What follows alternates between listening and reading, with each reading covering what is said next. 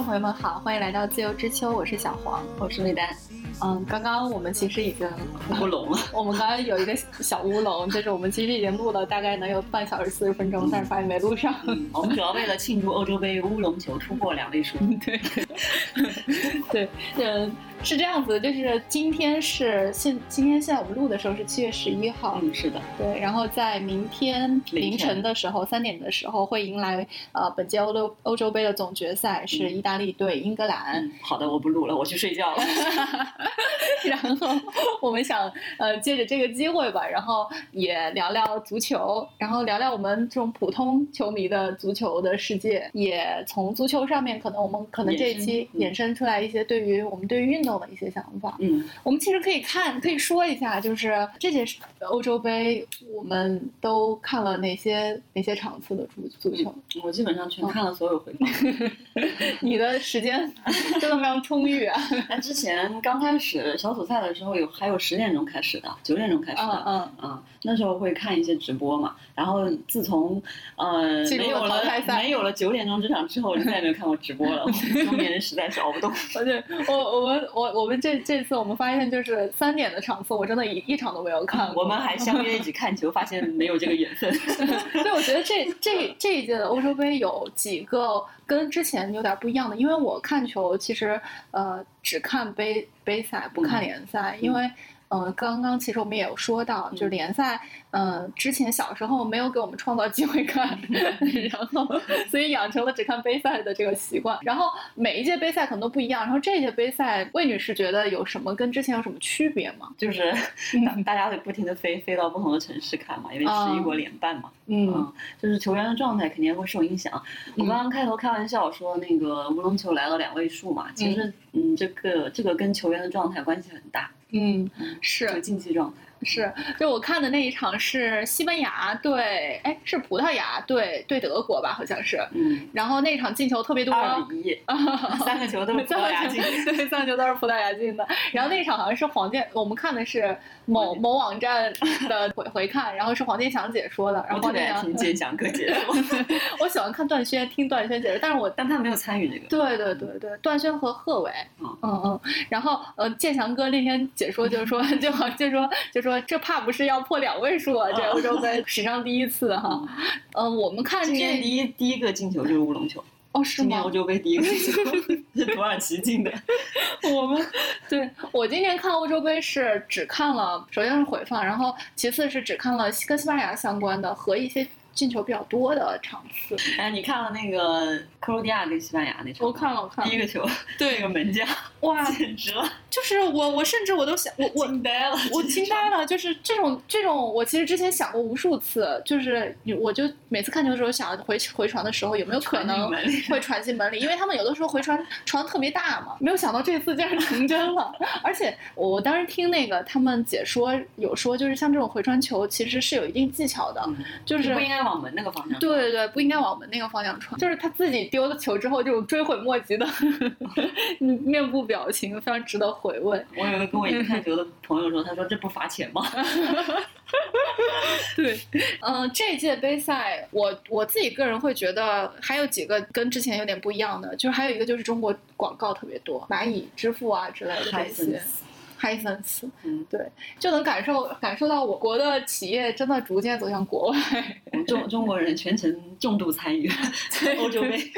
哦，还有一个不跟我觉得跟之前的差异就是观众席，嗯，就是因为之前肯定都是爆满嘛，之前所有的杯赛联赛应该都是爆满，但因为今年是有疫情的缘故，尤其是欧加欧洲，嗯嗯，就有的场次，有的国家不是那么的防疫比较严格的时候会。很少，基本上就放嗯三分之一或者四分之一的人进去。对，但是那种爆满的，我就想，但是球迷根本不会隔一个桌，隔两个这样坐，对进去的所有的球迷都坐在一起。对对对对，不过爆满的就是。就是我，我有点想不通。爆满的第一场就是匈牙利还在的时候，嗯，布达佩斯那个场全部爆满，这国家根本不管。天哪！我也在想，欧洲杯比完，现在比到现在已经有很多人又又得那个感染了。对对对对对，他们说那个波兰吧，有两千个球迷去哪儿看，就两千个人都感染了。天哪！然后这次我还有一个感觉，就是赛程特别紧，就是你知道为啥感觉赛程紧吗？就是之前我们不是约好一起看球吗？然后我发现，哎。没，没没干嘛了，就到决赛了，这这是怎么回事儿？就是之前我感觉赛程都会拉的比较长时间，而且之前其实应该就是或者说比赛的场地没有那么热，然后这次我感觉一个是天气原因，一个是可能疫情的原因，所以赛程就特别紧。嗯，因为他在不同的那个国家比赛，所以就没有什么场地的限制。哦，是哦，还有就是跟之前的有点不一样的，可能是我之前都是在中央五看杯赛。就是我特我之前特别喜欢看杯赛的一个原因，就是他会在开球中央五的那个解说员会在开球的时候，开球不是在中圈开嘛？嗯，开球的时候说中央电视台，中央电视台。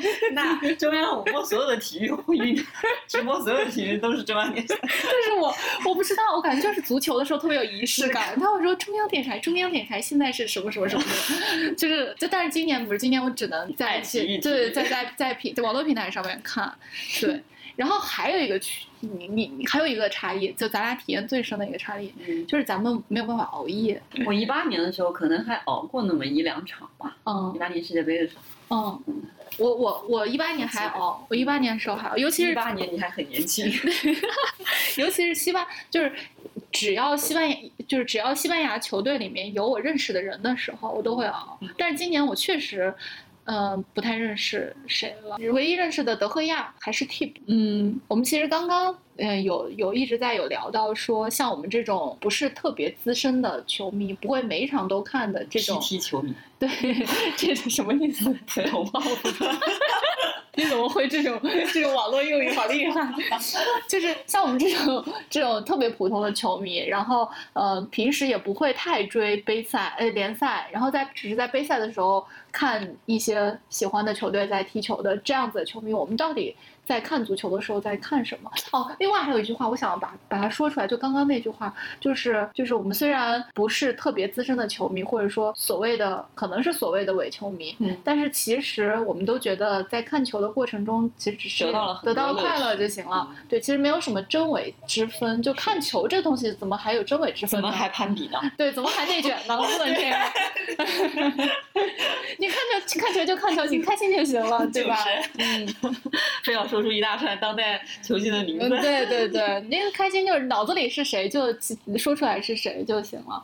对，然后我们是想在这个环节想聊一下，就是说像我们这种刚刚说的就 PT 球迷，普通球迷，呃，看球的时候到底在看什么？嗯嗯。啊，其实我想开头就想发一句感慨，就是说有杯赛、有足球的夏天真是太快乐了。像一八年的世界杯，我也很快乐，我印象特别深刻。我感觉夏天就是绿茵场，然后汗水，然后足球。然后一九 年、二零年我全不知道在干嘛，像一个节点。然后可能过到其实明明年又有世界杯了嘛，嗯啊，然后可能过了，比如说二三、二四年，可能我也会回头想起来二零二零年欧洲杯，嗯嗯，二零二二年世界杯。嗯，可能会想起来这些节点，因为有有球赛看，然后跟朋友能聊，嗯，真是太快乐。对对，很有意思。嗯，我们刚刚说回顾了自己的看球史嘛，然后在想，其实我们看球的时候究竟在看什么？这个话题是有变革的，是会有变化的。对，最开始看女球迷嘛，对，无可厚非的，就是看帅哥。我觉得很好啊，你想欣赏美丽的脸庞。欧洲大陆有多少帅哥？帅的。呃，百花齐放，帅的各有 千秋，各种深邃，然后各种美，这样子。嗯，是的，有那种异域风情都不一样的帅。对，比如说，比如说当年带领我九八年开始看世界杯的，带领我看看足球的就是英国球星迈克尔·欧文。嗯，他是我一定要说一下，他在我心中是一个病娇。行，我不否认，因为他本身是一个身体比较薄弱的足球运动员嘛。嗯，他在。当今这个年代会死的很惨，为什么？因为现在太讲究身体了。哦，那个年代讲究身体，感讲究很好玩，讲究身体对抗。哦，嗯，那个年代其实没有讲究技术，是吧？对对对，嗯嗯嗯，很很崇尚技术。嗯嗯，所以那个年代才会有马拉多纳，有那些追捧技术型球员。嗯，欧文，我记得当时他有一个。昵称或者外号叫“追风少年”，是不是？没有错，因为他速度超快，就像现在的姆巴佩一样。但姆巴佩有一米八五以上吧，欧文只有一米七，所以他可能只有嗯一百来斤多斤这样的，一百一上一二十斤这样的。那随便来个大高个儿的中后卫，对，就只要碰他一下他就倒地。就是他真的不是假摔或者什么，他就是真的身体状况弱。对，他是一个靠技术跟速度的前锋，嗯，所以他一战成名的那个。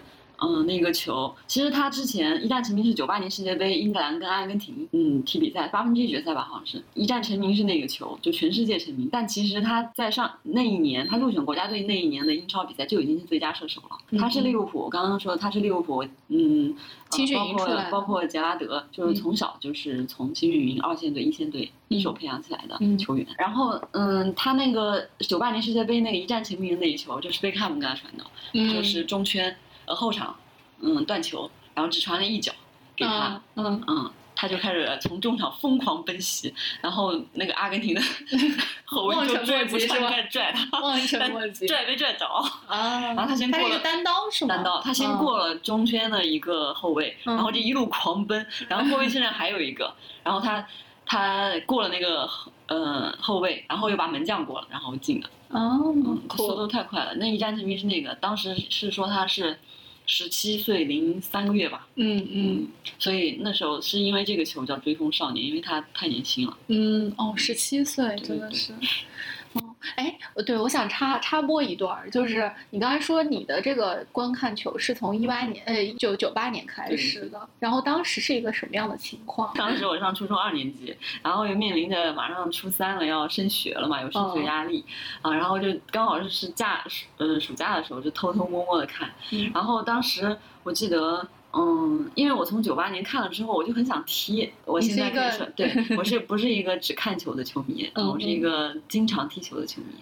对，就我刚才在问他说你喜欢哪个球队，然后魏女士说我没有喜欢的特别偏好的球队，我是热爱足球，足爱足球本身。对对对，那时候喜欢欧文的时候是比较支持利物浦的。嗯，我刚刚跟小王说还给利物浦写过信。哦，在我初中的时候。天哪，那那你我是从我是从足球杂志上找到他们的地址，知道利物浦是英国的一个工业城市。哎，所以你是寄的 email 还是？没有，我是中国邮政。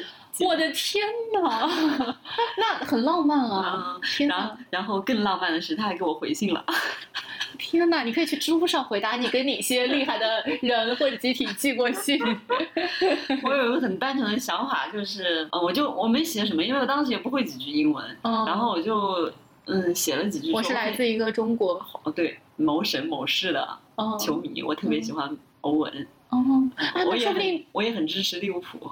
然后这个他给我回信的里放了利物浦的一些周边。嗯嗯，他也给你回回的实体的信是吧？对。天哪，那说不定他的信就是他给你的东西就是欧文打包的，打包的，那我就不奢望了。天哪，这好奇妙，好励志是不是？好奇妙，真的好奇妙。嗯，我我那时候特别爱买那个足球杂志，嗯，因为不像现在媒体这么发达，我唯一的足球新闻周刊是吗？嗯，不，足球新闻就足球专足专讲足球的是杂志，叫足球。周刊和足球俱乐部哦，嗯，然后嗯，它封面都是球星，然后里面还会夹一张海报，海报印的也是球星。它那张海报是一张铜版纸，嗯，正反面都会印刷的海报。然后只要那时候但凡有利物浦或者有欧文的，我都会买回来。我家里现在还有很多那个杂志。天哪！我就是从这些杂志上知道了。利物浦的地址，所以你们当时你是怎么在什么样的情况下踢球的呢？我们我们初中是一个连塑胶跑道或者操场都没有的。嗯嗯，别人可能说是没有塑胶跑道可以理解，因为那个年九十年代嘛，可能有塑胶跑道的，像我们十八线城市的这个中学吧，有塑胶跑道的其实很少，嗯，都是那种土场。我上高中以后，那个是有操场的，但都土。哦，嗯，我们那个中学甚至连操场都没有。我们上体育课是怎么上的？是走到是走路，大概走个十几分钟，走到一个市市里的公共运动场去上那个体育课的。对对对。所以我们下课就只有在那个呃教学楼前面的一块水泥地上，一片水泥地上踢球。嗯，然后我们刚刚还在开玩笑说，他就是之前魏女士的这个踢球的场地很像巴西呀、阿根廷他们那个背街小背街小巷，对，在巷子里，对，然后练就了现在魏女士的一番脚 艺。然后我还特别喜欢在家里踢，然后我我以前我家的客厅还挺大的，而且是一条笔直的是正方形的直线，中间有块空地，然后我夏天就会拿那个拖鞋。做成障碍物，然后隔隔一米放一个你还自己训练是吧？对对对，隔一米放一个拖鞋，然后开始练带球。你怎么？你是要进国家队吗？你怎么回事？我就是这样度过了一个一个无聊的暑假。我接触足球，或者说我对足球的初印象，其实是应该是零六年吧，零六年看的第一次。然后，呃，那个时候好像是巴西拿冠军啊，世界杯。对对对，然后一零年是自主，然后有意识的去支持了西班牙队，然后去真实的去看了一场球赛。然后一零年的时候我在高中嘛，我刚才有说到，在高中高二还是高三的时候，我当时就西班牙每一场我都会看，通宵也会看。然后当时学学业也特别紧张。嗯，然后整个人都是亢奋状态。嗯，最后西班牙拿冠军的时候，请全班同学喝了饮料，真是终身难忘。花了一百块，就花了一百，不到一百，不到一百块。对对对，就是反正还是对于足球的记忆还是挺挺深的。然后这个其实是我们刚才说的，我们都在看看足球，大概看什么的第一块吧。嗯，对，其实都是从球星开始看起的。对对对，当时看西班牙，就是一零年的时候是众生就是众星云集的一个时代。小黄还是有这个强烈的支持倾向的，对对对对，嗯，那魏女士是没有的，这样会更快乐一些。会，嗯，会更快乐，也会很悲伤。比如说，比如说他们如果踢的不好，我就很悲伤，然后就会想放弃。我觉得我这这块，我觉得对西班牙这块，我觉得可以等一下放到第二部分说。然后我们可以先再说一下，就是除了看球星之外，对，因为我们还在看什么？对，是有进化的嘛。对啊，其实到后期就是看各种嗯进球嘛。嗯嗯。因为足球进球是个非常费劲的事儿。对。可能那些不爱看球的同学会说。嗯，就是弄半天弄不进进去一个，甚至九十分钟、一百二十分钟都都踢不进去一个，你到底在看啥？对对，就是这足球吧，从左边转到右边，右边转到左边，然后也不进去，都在干什么？就是很，我奶经常这样说。正是因为他半天弄不进去一个，他终于进去一个的时候，嗯，这种喜悦、这种释放才特别情感才特别强烈。对，我刚刚在想，它跟一个什么感觉特别像？它有点像吹气球，就把气球吹得很大很大，就是已经很就很薄薄、很紧绷的时候。突然拿了一个针把它给戳破了，这种感觉就是它是一种，嗯，经历了漫长的等待和漫长的煎熬之后，最后一下的那个爽感。对。然后我们刚刚把它拿它跟拿足球跟篮球有做对比，就是我们俩其实都不是很喜欢看篮球，虽然我们都会打篮球，对对对，我都会一些花拳绣腿。对，不行，我一定要说一下，我会转球。对，你有哪些无用的技能？但是我们其实并不喜欢看篮球，因为。我们觉得篮球就是进球太快。嗯，你想一场比赛一百多分，对 NBA 会有一百二十分、一百三十分这种。对对，你想都进了六七十个球。对，就是你不可能在每一个进球的时候去。嗯，达到自己的情绪的最高点。嗯，是。嗯，但是像足球，其实就属于那种你可以情绪一直都是平稳的，但是在某一个进攻，然后并且进球的那一刹那，你的情绪达到最高点。嗯，这样。因为篮球的规则鼓励进攻，它有那个秒数在跳啊。对对对。就是你不进攻你就违例了呀！你要是这个篮投不出去，你就是违例了。是。但足球没有啊，你可以传九十分钟的球，一脚门都不是。对对对对。没可以参见西班牙。只要控球超过百分之七十，必输无疑。那是这一届杯赛。对，就是所以，嗯，怎么说呢？但是我们看足球的时候也喜欢看全攻全守的，就比如说，就是我们就喜欢看像荷兰和意大利队，对，嗯，就类似这种。但是荷兰今年去哪了？嗯，今年哎呀，主要是那场没踢好。其实前的小组赛踢的还行，是吗？嗯，四分之一没踢好。哦，其实我很喜欢那个，只要看过九八年世界杯的，不可能不喜欢荷兰跟克罗地亚。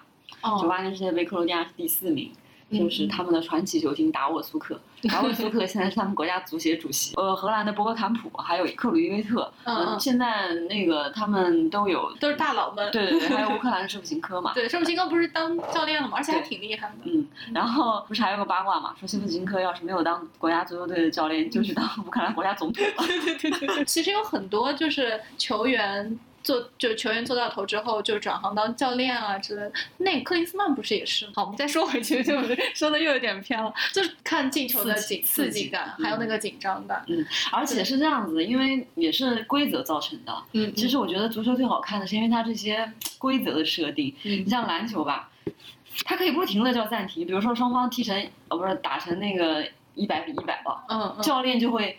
嗯，一分钟叫一次暂停，一分钟叫一次暂停，来跟你说下一个球，我们下一个二十。嗯，战术是怎么样的？是怎么跑怎么？就非常精确的告诉你应该怎么跑，应该怎么投。对。但足球教练满场九十分钟只能站在下面狂喊，因为天天在那喊什么？他不可能在最后十分钟或者这个比赛马上结束了，我们还是平局，那把球员叫下来说一下，我们最后几个球必须从三号传给四号，四号传给五号，五号去射门。他没有这种布置。他只能在最后十分钟鼓励大家的士气。对，嗯，你你至于真的踢成什么样，只能全靠球员自己。对，我所以我觉得足球很大一方面其实是一种意。志上面的竞争，因为我们见过就是太多这种就反超，嗯啊，或者说就是逆转这样子的，或绝杀这样子的情况出现，对。然后我觉得这也是我们看球赛的，就是看足球的一个很很开心的一个点。嗯。然后这个就要引到下一个，就是说，因为足球是圆的嘛，然后并且如果是一个圆的物体的话，并且你用脚去控制它，其实对它的控制感。并没有那么强的，所以它就会有很多，而且它又是一个十一个人的运动，或者二十二个人的运动，所以它的它的可出现的漏洞就会很多，因为它场地又那么大，它它场地又很大，嗯，所以它就可出现的一些奇迹点就会很多，对对对，我们就会经常看到说，就足球会有一个词叫绝杀嘛，而且绝杀这个词就是每一次绝杀都会成为经典，嗯然后还有我们刚刚说的类似像单刀之类的这种。比如说绝杀是最后三分倒数三分钟踢进的，对，那你即使还有三分钟，那真的没有用。就是如果是一个篮球的话，那教练立刻喊暂停。对，就是就是现在他反超了两分的话，他立刻喊暂停，说下一个球一定要怎么打，然后再追平。如果再追平，另一个教练可能又会喊暂停。但足球基本上就结束了，就是这种戏剧性吧。对对对，戏剧性会比会比篮球更。强一些。我刚刚在想的就是足球，就这种戏剧性，就是你比如说你剩三分钟或剩六分钟的时候，对方打进了一个球，你们平了，或者他他追上来了就反超了。但是你说这六分钟你还能不能再进呢？就这个是一个。这个是一个未知的，你说这就是，比如说我们等一下会说到伊斯坦布尔之夜的那个那场球，呃，利物浦在零比三落后的情况下，用六分钟进了三个球，给扳平了，就是这个这个是怎么怎么像假球呢？对，不是，就是这这种这种是很难解释的，就是所以我觉得这也是我们看足球的一个很大的点，而且还有就是，比如说我刚才看到说一四年零四年欧洲杯的时候，希腊不是。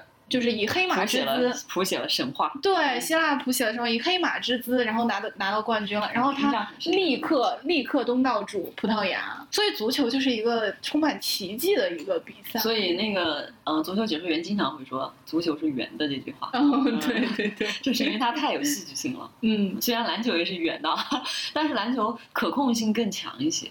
对，哦，可控性更强，我觉得更呃，还有一个理解就是，它其实更可以被技术化，嗯，嗯，然后或者说它可以更更可以被标准化，嗯，它被解说的空间，或者说它就是足篮球相对于足球来说被解说的空间，然后被歌颂的空间就会少很多，嗯，比如说像他，嗯，我印象很深刻，他们有一种战术嘛，就比如说，嗯，下一次进攻我就求一个犯规。啊啊，对发球，嗯，但足球是不可能的，你发犯规有什么用呢？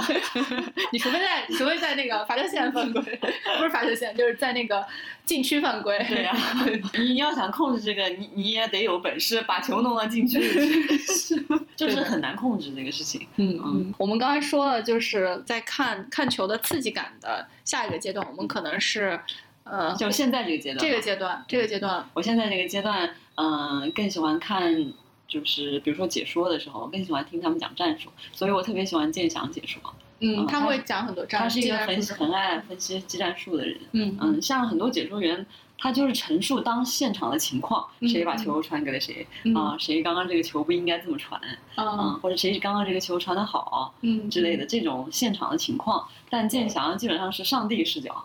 啊嗯，就说哎呀，他的是什么四二对，比如说李乐今天跟那个科雷利亚踢。他排了一个什么阵阵容是什么考虑啊？然后克罗地亚是个什么情况？那李克为什么要这么排？嗯嗯，他会上来就告诉你这些，然后你可能在看球之前就就知道这么有个上帝视角，就知道哦，今天西班牙准备用什么战术？嗯，是。然后他有一些在换人的时候，比如说一个中一个中卫，然后换上去一个前锋，然后他的技战术就会有变化，这样子，就是他他也会解解答到。对。所以我很喜欢听金翔解说。我喜欢听贺炜，我喜欢看贺炜和段轩解说，然后哦还有詹俊，詹俊老师的那个脑子里面，詹俊就是一个英超，英超出来对对对，他广东人。詹俊整个脑子里面的就是是一个技术库，就特别厉害。然后贺炜是我们会把他叫诗人嘛，然后他就会经常会蹦出一些就是京剧出来。我对他的印象很深的，除了我刚才说的那个看球的时候会说中央电视台，这这是所有人都会说的。他在解说西班牙的时候就会说啊，球又带到哈维的脚下了，哈维面前一片开阔地。这些解说员都是有各有自己的特点。对对对对，然后我们很多足球知识也都是通过看足球比赛，然后解说员告诉我们。对，这我的所有基本上所有知识，所有知识都是靠靠他们。对，然后有一段时间是，知足球知识是买报纸，嗯，看天下足球，对对对，看那个足球之夜。啊，对对对对，是的，是的。我我那时候，因为我高上高中还一直在沉迷。足球从初中开始，高中也很沉迷嘛。然后，嗯，那时候高三了，我们我我们举家搬到了一个离中学很近的地方。那个家里，我为了我妈为了防止我看电视，然后连电视都没有。然后，但是就在我外婆家隔壁，我外婆家有电视。我每天中午放学第一件事冲到我外婆家去看体育新闻。啊，我那时候的对这个体育或者对这个体育信资讯的渴望就是。就是这样，我们那时候唯一的来源就看体育新闻，嗯，特别爱看的就是星期一的体育新闻，因为他会把五大联赛的战绩都报一遍。哦，嗯，因为周末都踢完了嘛。我们，嗯，我觉得我现在除了看刚才说的刺激感呀之类的，我看战术倒不是很多，因为我坦白讲，我可能也看不懂。嗯，但是我我会看什么？就我会看团队配合。嗯，团队配合就是我我会首先会看这个团队的精气神儿。然后会看这个团队的整体的，就是团队的技战术，而不是呃，就技术吧。我可能战术看不懂，但是我可以看看清楚他的技术是怎么样的，而不是个人的这个技术。嗯，这样，嗯，比如说像有一些球队，就是球星只有只有一两个球星在踢呃联赛的时候，然后你就会发现他的，比如说这个球星如果是一个前锋的话，他的后卫永远都传。这个球都传不到前锋的脚底下，然后这个时候解说就一定会补上一句：这个时候谁谁就该想起他在呃联赛时候的队友谁谁谁了。对，然后但是有的球队不是，有的球队可能我记得是谁，好像就是这这届丹麦或者瑞士这之类的这种球队，还有比利时，比利时这届还挺厉害的，就是你可能整个球队呃整体整体的技术都是就比较平均，比较平均，但是呢。你的球是可以，就我从从我的一个特别 PT 的 普通的观众的那个角度，就是我觉得你的这个球如果能传到这个人的脚下，或者传到他头上，然后让他做下一次进攻，可能这个球就是好的。嗯嗯，其实你你你在说这个事情的时候，也也涉及到战术了。嗯就是说，嗯，这个球队的战术到底是围绕一个球星来打的，还是围绕这个整体所有的人的目的来打的？嗯，就比如说，嗯。C 罗其实，在国家队是很不舒服的，因为他在他不是中锋的位置，嗯，他其实不应该踢那个位置的。对对对，但是他为了个人个个人服从整整体，他他就必须得在那个位置。对，嗯，所以嗯，这个其实也是战术很重要的一部分。嗯嗯，就是看这个教练愿意用什么样的战术，这个球员只是教练的棋子吧。嗯，是，我就那天在想说，联赛的这些俱乐部其实都不太愿意让自己的球员去踢国家。国家队的比赛，因为其实算是你，因为你踢完这一届杯赛的话，紧接着就是联赛，你就是就是你中间这些人就要不然得休息，要不然状态就不好。嗯，这样还有受伤呢。对，还有受伤。俱乐部花了巨额工资 请来的球员。对对对对对，但是我不知道为什么，就是我会更喜欢看杯赛，是因为。还是国家意志会比较强，然后团队就这个时候的团队不是商业上的团队，就是说团队是靠一种根，就是根源性的一个东西给它凝结起来的一种感觉。嗯，那天嗯徐子东跟文道聊天的时候，不是说他特别爱看那个开头唱国歌的部分吗？他就想看哪些国家都不唱国歌，不唱不唱国歌的就是国家分裂了。不是，是刚转到这个国家，刚移民来的，不知道国歌咋唱。还有那天说哪个国家怎么？一个人都不唱，是因为那个国家没的国歌没有歌词。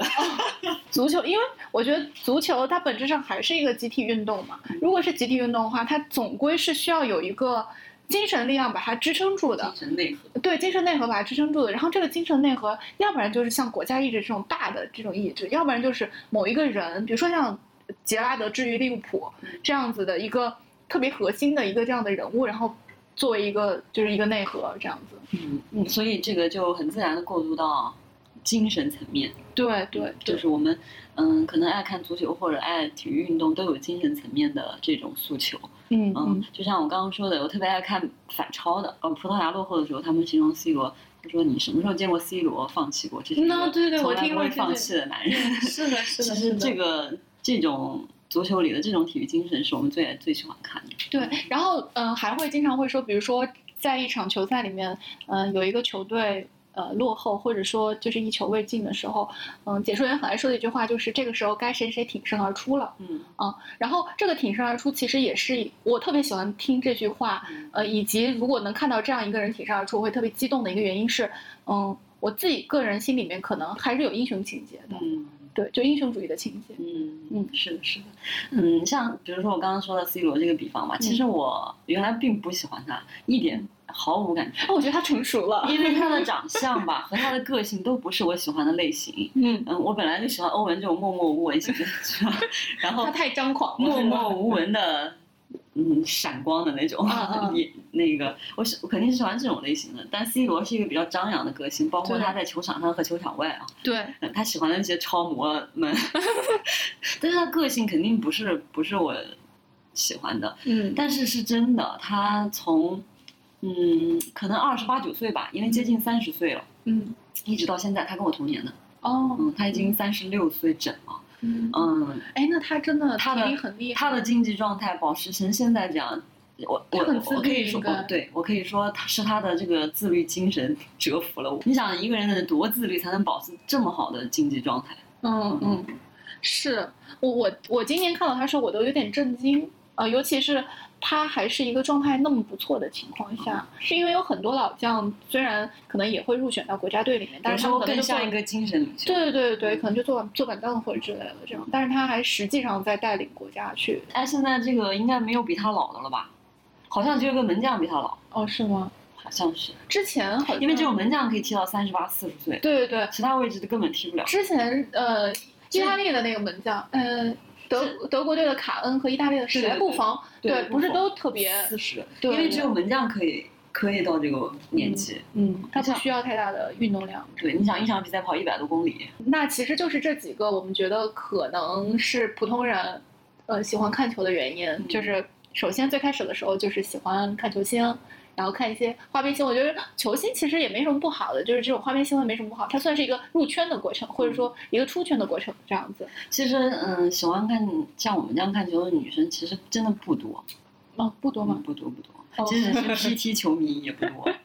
哦，他们看球赛可能会看睡着吧，就是不知道乐趣在哪吧，就在这些上体会不到乐趣。我们刚刚说的这，比如说看球星、看进球，或者看那个足球里的体育精神，对，其实。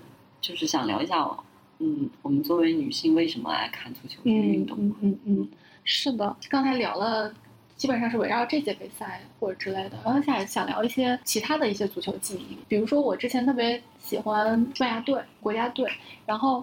我就随便聊聊吧，就是，嗯，我我是从他们的那个黄金一代开始喜欢的，他们应该是一零年阿拉贡内斯带领球队培养了一批，就是从青训营开始，然后培养了一一批像哈维这样子的人。一一零年世界杯，然后一二年是欧洲杯，对对对，然后后来从阿拉贡内斯，然后变到博斯克，博斯克也是一个爷爷特别慈祥的一个老爷爷，胖胖的，印象很深刻。对对对，对 我我是第一次喜欢，就是一个。球队这样子，然后我印象比较深的，就除了我刚才说的高中时代给大家买饮料，然后大学时代也是，大学时代应该是在他们欧洲杯了。那个一二年左右的时候，呃，然后大学时代，我我当时是每一天都会用在人人网上写下一句话，就类似“我亲爱的、骄傲的斗牛士们，你们一定要加油”，就类似这种话，就每一天都会写。每天搞一搞封建迷信。对对，每天搞一搞封建迷信活动，然后每每一个人都会给他们画海报，真的，就现在去看都有。这是少女情怀，真的是少女情怀，就特别喜欢。然后当时我特别担心的一点，因为当时的西班牙球队基本上是由巴塞罗那和皇家马。德里构成的嘛。然后当时特别害怕的一点就是，因为巴塞罗那其实它有一个地域性的问题，就是它在加泰罗尼亚地区，然后加泰罗尼亚地区那块是搞了三百多年独立，就区域性独立。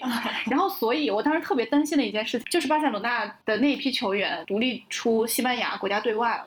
嗯，然后当时特别担心，然后包括当时在看皇家马德里和巴塞罗那。就德比的时候，在看联赛的时候，因为这两个球队里面最厉害的，我可以我可以说最厉害的两个人，或者说进球最多的两个人，都不是西班牙人，带有一些球迷的情绪啊。但是当时就在想说，这两个人就不要，就是不要因为这两个人，然后或者说怎么样，就就把我们西班牙球队 给内部分化了。对对对，但是后来。就是在看，实际上看球赛的时候，就比如说像卡西和哈维，其实他们关系就都挺好的，就是就至少在我看的时候吧。对，还有一个就是呃利物浦，但是利物浦这块是这样子，就是反正我看球赛都是在那一段时间看的，后来。前后其实都没太看，就没怎么看。然后那段时间也在看利物浦，然后看了一个伊斯坦布尔之夜的纪录片。然后那个纪录片里面就是杰拉德力挽狂澜，就是是零五年的欧锦赛，欧锦赛决赛是利物浦对 AC 米兰，然后 AC 米兰在已经进了三个球，三比零，利物浦。就是一直没有放弃，在六分钟之内追平了三个球。追平第一个球的时候，加拉德跑到中圈的时候，大力挥臂，挥挥舞着他的双臂，大力挥舞着他的双臂，然后再鼓励士气，这样子。最后是三比三比三，然后拖到点球，然后点球之后就利物浦赢了。然后那个夜晚就被称为伊斯坦布尔之夜，是一个奇迹之夜。我也是那个夜晚入坑，但是。入坑的那个赛季，那个联赛那个赛季，以及后面的几个赛季，利物浦都处于快被降级的，快被降级的状态。对，就可能就是我印象中就是一四年那个一三一四年的那个赛季。给大家科普一下欧锦赛啊，欧锦赛是那个欧洲俱乐部之间的比赛。那这么看来，其实他们还挺辛苦的，就是又要踢联赛，要踢杯赛，要踢。你职业职业运动员都很希望得到这些荣誉啊。哦，是的，是的。他们最高荣誉就是拿过欧锦赛，拿过欧洲杯，拿过联赛冠军，拿过世界大满贯。是的，是的，这块其实我我们可以直接引入到下一个话题。我们平时，因为我们其实这次除了说足球之外，还可以说一下其他的运动在我们的日常里面、日常的生活里面对我们的一些影响。嗯，因为其实怎么说啊，至少身边的人吧，大部分的人是不爱运动的啊，因为运动可能是一个他们觉得是一个反人。有点辛苦吧？反人性的这么一个活动，为什么有人喜欢运动？躺着不好吗？对，嗯，我因为是很自然，因为我父母都很爱运动，所以对，所以我我听，而且我可能哎，那我觉得应该是真的都是，因为我我父母也是爱运动，是是不是受家庭影响？所以就自自带这个运动基因，所以就觉得很就从小就很爱运动，嗯，所以一直延续到现在。嗯，我刚刚跟小王说，其实嗯，跟时代也有关系。嗯，你可以现在去北京的这个足球场，就五人制的小球场，其实很多嘛。嗯，因为我在各个公司都参加足球的每周例行足球比赛，足球的兴趣班。对对对，嗯，基本上都是没有特别年轻的。嗯，其实踢足球的还是就是三十来岁左右的人比较多。嗯嗯嗯，其实也有当时时代的原因。那个时代并没有游戏可以打，嗯，就是你躺在床上也不知道干啥，大家最大的娱乐就是出去从事就集体运动，就是从事集体运动，就是大家最大的，这是我们的游戏，嗯嗯，就是所以那个年代的人，我觉得喜欢做这种游戏的人比较多，嗯，所以我我感觉就是现在喜欢运动的这一些，可能就是。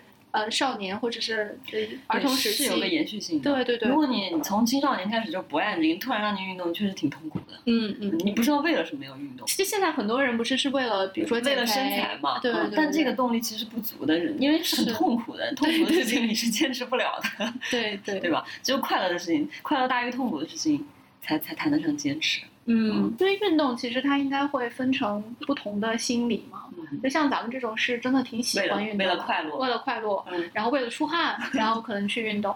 然后，但是真的是有很大的一部分人群，他们可能是想要为了减肥，为了呃要更更 fit 这样，为了为了相信运动对身体好。我觉得为了相信运动对身体好是另外一类，或者说是就是包含和被包含的关系。对。嗯，可能就是运动对身体好是一个放之四海皆准的这么一个大道理嘛。对对对。但是，但是，嗯，其实就冲着这个大道理去做运动是很难的，嗯，是吧？是。然后像我记得，就是我当时减肥的时候，其实在想的就是运动类还是想穿漂亮裙子，就是这是一个很很基本的一个想法。对，就是你这个这个想法应该是很多人都有经历过的这样的斗争。嗯，我有一个大道理之外的那个真话要告诉大家，就是运动不会让你不能保证让你更健康。就是比其他人更健康，但但是你持续的运动可以保证你比同龄人更年轻。嗯嗯，因为精神状态是不一样的。是是，就我们刚刚说我们喜欢足球明星嘛，肯定是因为他外貌的状态。他整个人非常挺拔，对，然后，嗯，爱运动的人，我觉得还是比较有活力一些的，嗯嗯，就是比比比起整天 喜欢躺着的人来说，他的精神面貌肯定是不一样的，嗯嗯，因为运动必须是是调动你情绪的一个事情，是的，是的，不只是你身体，我们有时候觉得。啊，好像就是情绪可以决定你身体状态嘛。嗯。但是我觉得大家不妨反过来想，其实你有时候身体可以先调动身体，让它反过来影响你的情绪。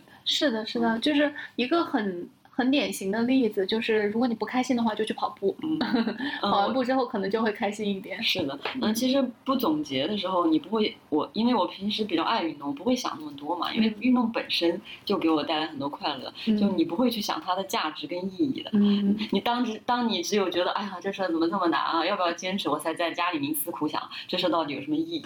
你你得不到乐趣的时候，你才会想这些东西。但是因为我们聊天，我。或者或或者我有时候偶尔自己想起来这件事情之后，我觉得运动对我的价值特别特别大。都有哪些？特别，我觉得它是可以一点都不夸张的说，是我生命当中不可或缺的最重要的一部分东西。嗯嗯，我觉得它对我的整个性格或者嗯或者我处事的态度，对人生整个态度都有极大的影响。就像你刚刚说的，不开心的时候去跑步嘛。嗯嗯嗯，我也是这样子的，因为人不可能。不遇到困难嘛，在遇到大部分困难和挫折的时候，最能让我缓解的就是我去运动。嗯嗯，它比让我倾诉、让我抱怨、让我吐槽要有效的多。嗯嗯，我我其实也发现了，就是而且运动其实是一个。嗯，可以产生心流的一个过程。嗯，就我在对吧？为数不多能产生心流的事情当中，运动是最最多的一个，而且很容易产生心流。就是其他的，你可能比如说在你写东西或者在什么的时候，可能还会受到别的事情的影响，以及别的思绪的影响。但是你在运动的时候，是因为你的身体非常疲惫，就是在运动的时候身体确实是疲惫的，所以你脑子里是来来不及想那些奇怪的其他的东西的。嗯，所以经常会有状态，就是比如说跑完步。或者练完瑜伽或者干嘛之后，其实是很长一段时间是在休息的状态。我觉得脑子是在放放松，是休息的状态。嗯，这个就是其实有一个概念，就是这个运动完的这种休息是主动性休息。嗯，如果你躺在沙发上看电视，这也看起来也是休息，但这是被动休息，它有可能会让你越休息越疲惫。因为有时候，你你知道运动为什么产生心流吗？因为你要应付很多动作。和，和一种突发型的状况，比如说你打篮球，你做瑜伽，你如果脑子里没有心流的话，你做不了运动这件事。对你，你需要专注到你的当下。对对对，嗯，只有专注到当下的时候，心流就产生了。对对，我刚刚还在想，就是呃，运动应该也是会分泌多巴胺的。所以才会让人感受到很很很快乐、很幸福。刚刚说的一个点就是说，当你不开心的时候，或者说当你状态不好的时候，你去运动可能会比你在家里面歪着或者跟别人倾诉要整体的好得多。我记得前一段时间就经历过这样子的。就是一个调整，就我前一段时间哦，因为一个事件吧，然后整个人状态非常不好，嗯，但是呢，嗯，我觉得很幸运的是，因为我每周都会有一到两次瑜伽的练习，然后我那一天就是我大概心情就是状态不好了三四天左右，从星期四开始。啊，状态不好的，然后到周日的时候，我说我心里在想说这样下去不行了，我就去去去上一节瑜伽课。然后那个我因为我平时会上高温瑜伽嘛，然后上完瑜伽课之后，就是上瑜伽课的中间，我是什么都没有想，就像咱们刚才说的一样，就是什么东西都不不能想。然后出了一身汗，出来之后洗了一个澡，就整个人就通畅了许多。嗯，因为。状态不好的时候，整个人也是肿的嘛，就因为你一直在哭，然后整个人是肿的，流完汗或者之类，然后人人也很清醒，变得棱角分明了一些。就是我我是想说，刚刚这个例子也是告诉我们，就说其实大家不要小看身体对情绪的价值。嗯嗯，就是很多时候你情绪不好是可以通过身体的调动来改善的。身体跟情绪的相关性太太重要了。嗯嗯，我之前说那个减肥视频的时候也说是是这样子嘛。啊，其实很多时候是身体的反馈比情绪快。啊，因为情绪有时候需要需要大脑，它需要思考，它需要。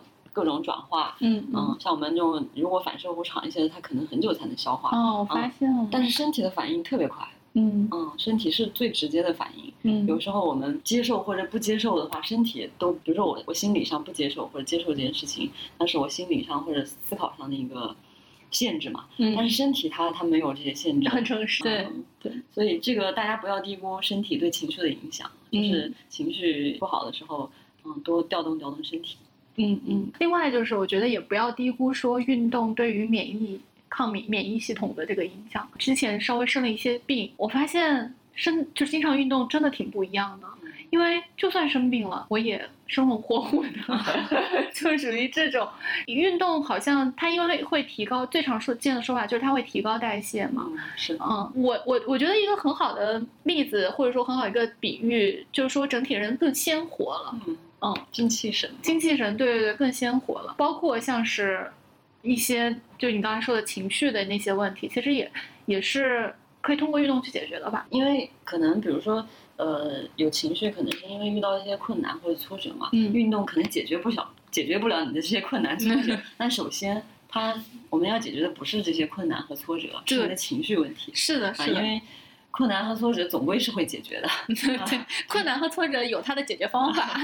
我们重要的是对付情绪，而不是对付困难。对对对，我们最大的敌人是情绪，就是一点小小建议吧。啊，对，而且我觉得这个是对我人生帮助很大的一个事情。嗯嗯，其实现在回顾来想，因为有些朋友会说，会觉得我是一个挺有溢美之词，就是觉得很坚强或者坚韧吧。嗯嗯，但其实我并不是一个。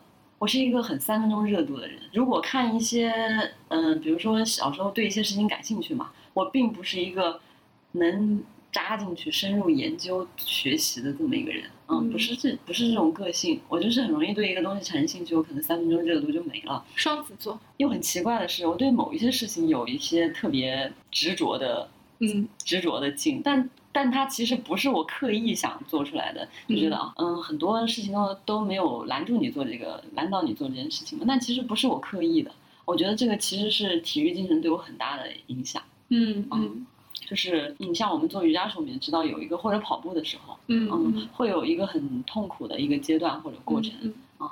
但经历过那个痛苦的过程之后的那种状态是完全不一样的。我觉得日常生活中有很多这种时刻。嗯嗯。所以其实，呃，我们做运动的时候也是在认识自己。比如说是这样，就是我在初中的时候，其实一直在练篮球，在打篮球。就我之前有也有聊过，完全是偏职业了，每天大概要打三个小时，然后早上也会集训的那种，所以整个状态就是特别苦的这种状态。然后当时我妈妈就就说，其实。嗯，因为最后我我其实算是不打篮球嘛，然后当时我妈妈就说，其实这个过程算是可以算是磨练心智的一个过程。是的，是的，是这样。因为因为如果真的钻研进体育的话，确实对身体来说是很苦的。嗯嗯，他可能是没有最后没有一个什么结果，比如说没有成为篮球运动员或者之类这种结果，但是但是强有力的锻炼了你的意志品质。对对对对，但是就是按我妈的话说，就是她可以看到，呃，我长时间的去专注一件事情，嗯，这个东西，而且这中间肯定会遇到很多问题或者困难，困难让你让你放弃或者后退吧。对对是，然后包括在比如说我在想说，嗯，我们在徒步的时候，在马拉松的时候。其实都会有这种场景，嗯嗯嗯，爬山的时候，登山的时候，但是我我不想把运动这件事情当成一个负担，就是说这个事情你必须要把它这个这一段东西做完，你才足够坚韧，你才足够坚强，不是要证明什么，不是要证明什么，而是说在这段过程中，你可以看到除了运动，就是你的身体可能只是一个基础，就运动是一个基础，但是在这个运动之外，你可以通过运动去看到不一样的世界。嗯，就是我之前去跟别人聊马拉松这个事情的时候，是这样，就是我是我是这么跟他们说的，就是我的第一次马拉松是在东呃是在那个是在日本神户，在神户，然后。嗯，我跑马拉松就没有那么多竞技的那种竞想法，就是说你必须要在四四个小时之内或者四个半小时之内要跑特别快之类的。只是你的一个尝试，你想？我我我我的想法特别简单，我想法就是，嗯，我在六个小时之内，或者说我在它关门之前六个用五六个小时可以把这个城市跑一遍，就我大概知道这城市长什么样子。我觉得这是一个特别好的事情。然后如果你的身体允许的话，那干嘛不去做这件事情呢？就是，而且它还可以给你的生命里面留下一个痕迹，这样子。包括比如说我们今年五一去徒步，然后去雨崩徒步，其实也是，它整个过程其实是很漫长的，而且因为它有海拔嘛，就比较累的。但是整个过程，我我自己的想法是，好多树啊，就是我可以在整个徒步的过程中去感受大自然的魅力。我我是想说，运动可能在有某一些运动，其实在。在我这里，它是一个基础，然后更重要的是，在这个基础之上，可以能发现更多的世界。但是你得有这个基础，就是比如说，你如果就是懒在家里面，或者是嗯不想去做这件事情，比如说马拉松，你肯定之前你也要练习，你不可能一下就跑马拉松。对，马拉松你肯定是要练习的，但是你练习完之后，然后你不要有太多的竞争的，或者说竞赛的。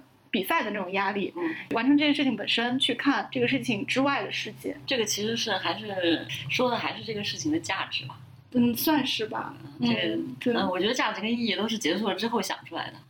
哎，不是我那个，我我跑马拉松，我我最开始的时候就是在想说，哦，那那那看来我就是本身，我从头到尾这个事情对我来说，我热爱的就是就是就是热爱，你就是热爱，对我很少去想它的意义跟价值，或者我有时候会想一些，但比如说像马拉松这种我不擅长的事情，如果我去做的话，嗯，我可能会想一下它的意义跟价值，嗯，要说服一下自己，啊，对对对，因为可能过程当中会有会有超出了我的极限的，就身体上的极限的部分，所以。我会想一下，但一般在我极限范围内的，我可能就不会想这这些事情。就比如说，我做就好了。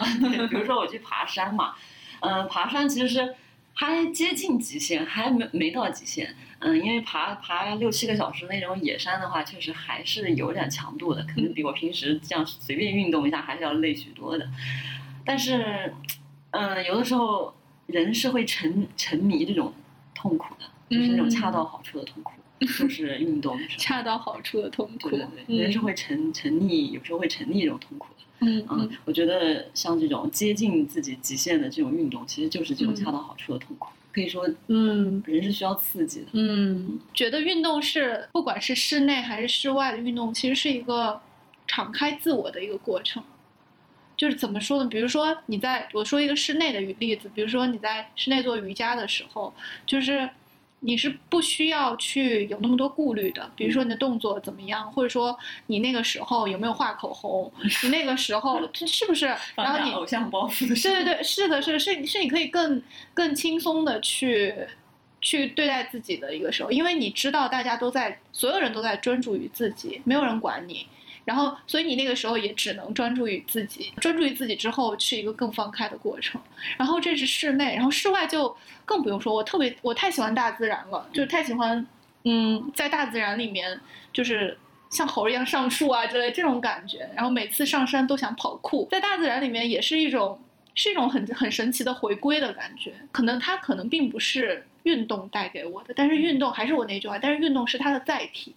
就是是它的一个初始阶段，它是一个基础，就是你得你得去做，你就是立马尝试，立马的去做这件事情。当当你没有体会到运动的快乐的时候，那你一定是没有找到适合自己的项目。就如果你实在体会不到运动的快乐，也就算了，那就算了，也不要逼迫自己。当然，前提是你尝试过一些，你做过一些尝试跟探索。对，不别说你只你啥都没有尝试过，你说运动真无聊、真痛苦、真无趣。对，我觉得这样会损失很多。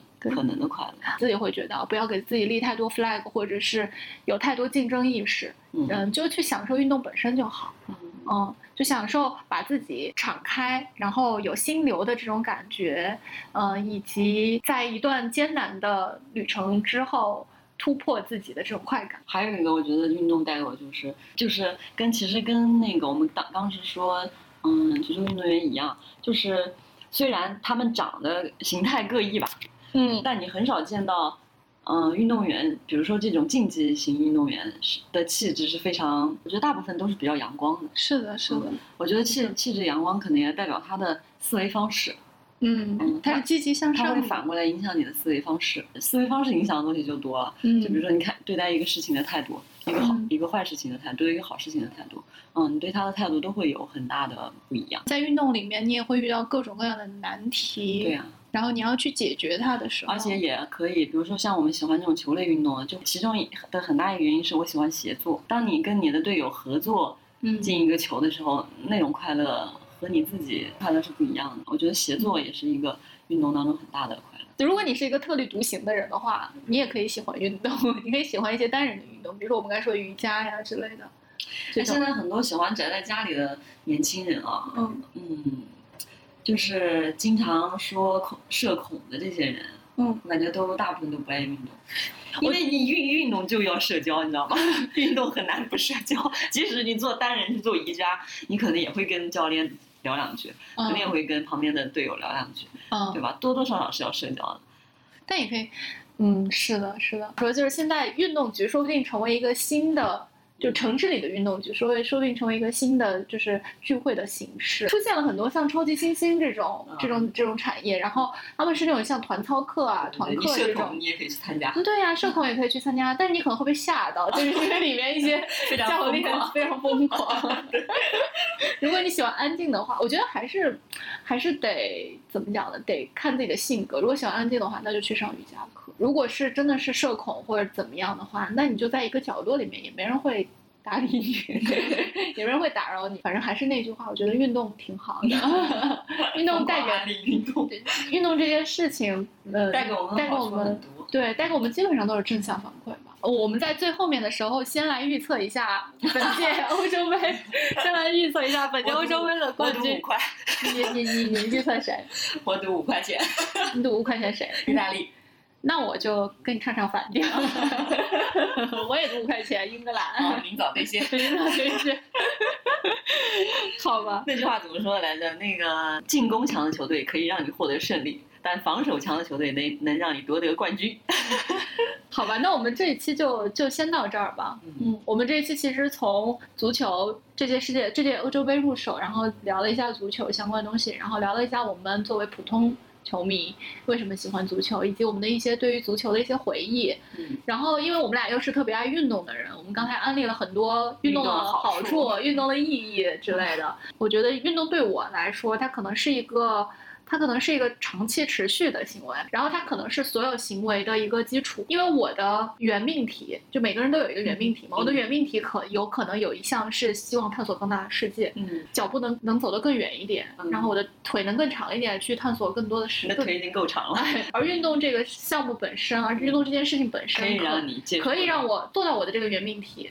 对，所以这可能是我自己喜欢运动的一个原因。我我的获奖感言是 获奖，获什么奖？我觉得我特别开心，能有一个事情让我一直坚持，而且同坚持肯定是因为得到了莫大的乐趣。嗯嗯，我特别开心，运动是这样一件事情。我觉得如果大家没有这样一件事情，大家就去找这样一件事情。嗯嗯。就一直坚持下去的一件事情，得有一件事，哪怕是无用的技能，可以给我们带来莫大的乐趣。就像一个夏天看世界杯就非常快乐。对，嗯，希望大家能找到这样一个乐趣。我想说的那句名人名言是这样子的，大家好好品一品啊。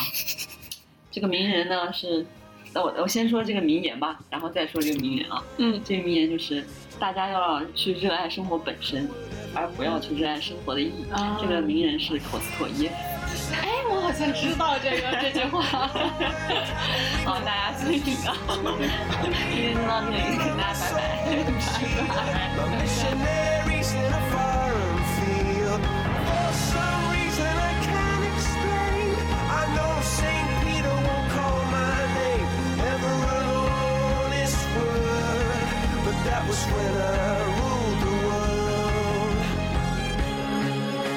自由之秋是一档泛文化类播客节目，我们会在这里分享所见所闻、所思所想，从读书电影到美食旅行，从婚恋情感到职场成长。我们想和更多有趣的灵魂一起，以微观生活记录时代流动。我们希望这里可以成为一部自由而真实的私人生活史，欢迎关注。